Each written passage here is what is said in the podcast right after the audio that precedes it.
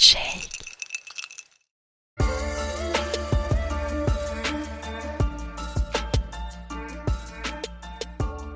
Emmanuel, tu participes au deuxième épisode bonus spécial fête de fin d'année de cheminement aux côtés de Charlotte Cordia Varembourg et Manon Blanche-Tête. Bienvenue dans cette flash interview de cheminement dans laquelle je vais te poser deux questions. Bonjour Marguerite. Mais avant, la flash présentation. Emmanuel, tu évolues dans les secteurs de la tech et de la santé. Tu possèdes des compétences en marketing, influence, réputation, e-réputation, ainsi qu'en conception et organisation d'événements, stratégie de marque, gestion des relations avec des analystes de l'industrie, communication interne et gestion du changement. Tu as un esprit entrepreneurial et une capacité éprouvée à travailler dans une organisation matricielle complexe et multiculturelle. Ton esprit d'équipe est fort et reconnu, tu es orienté résultat avec des compétences en négociation avérées et une aptitude à développer des réseaux internes et externes. Tu es également impliqué dans la responsabilité sociale à travers les réseaux féminins comme Femmes de Santé ou la Fondation française de la recherche contre l'épilepsie. Tu es membre du conseil d'administration, tu interviens en tant que chargé d'enseignement à l'IAE, à l'EFAP et à l'Institut Léonard de Vinci pour le MBA en marketing et communication de la santé. Tu es membre du comité d'organisation du Festival de la communication santé et actuellement tu es la présidente de Tandem Com Santé, une entreprise indépendante basée à Paris qui propose des services pay as you go pour les startups e-santé en marketing, communication et affaires publiques. C'est très complet. Eh bien, Manuel, j'ai deux questions pour toi.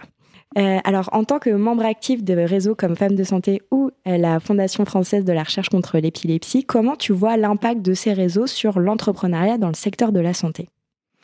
Alors, euh, je le vois comme en fait une source de valeur hein, quand on s'implique à la fois sur une fondation qui accompagne les patients, les aidants et les familles.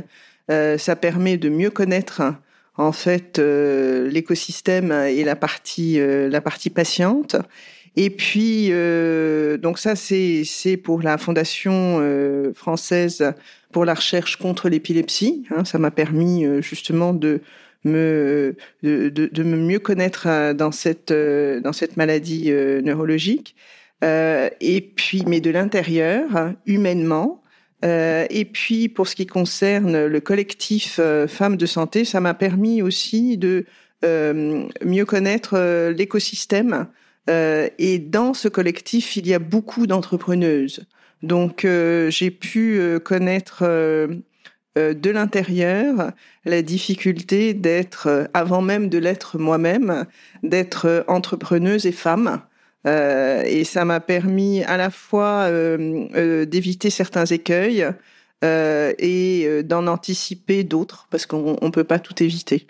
Donc si je résume mon propos sur l'impact que ça a eu, en tout cas sur mon entrepreneuriat à moi, hein, puisque j'ai fondé ma société en début d'année, c'est ces deux euh, investissements, engagements personnels, m'ont permis à la fois euh, de connaître d'un point de vue humain euh, les patients et de connaître les démarches d'entrepreneuses et tout, tout l'environnement qui est afférent à, à cette démarche, à la fois les difficultés, mais il y a aussi beaucoup d'avantages.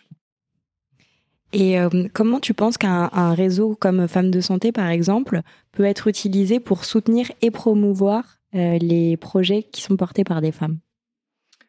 Alors, euh, ce réseau, il permet d'abord, et ça c'est Alice de Maximi qui le dit régulièrement, et, et, et je l'ai connu dans ma chair, j'ai envie de dire, c'est la mhm. sororité. Hein.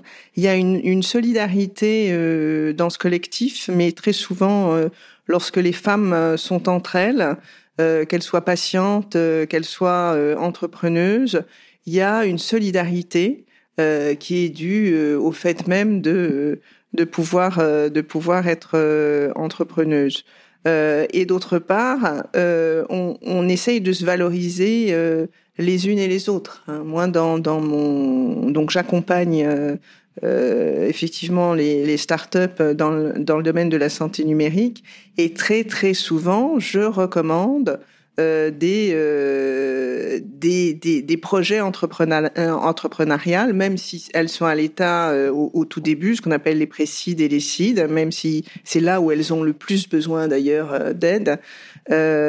donc Ça permet à la fois de se connaître, de se soutenir, de s'entraider dans la dans la démarche entrepreneuriale, ce collectif. Euh, et comme je l'ai dit, euh, ça permet aussi de s'aider euh, dans les difficultés et de s'encourager. On fait beaucoup moins confiance à une femme entrepreneuse, en tout cas les investisseurs, qu'à un homme entrepreneur.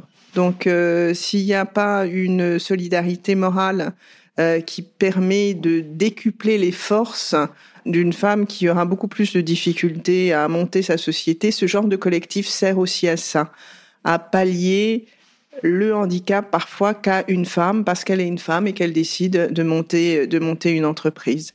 Donc, euh, donc cette solidarité euh, dont je parlais au début est très très importante et c'est l'un des atouts majeurs dans ce cadre de l'entrepreneuriat au féminin. Merci beaucoup Emmanuel.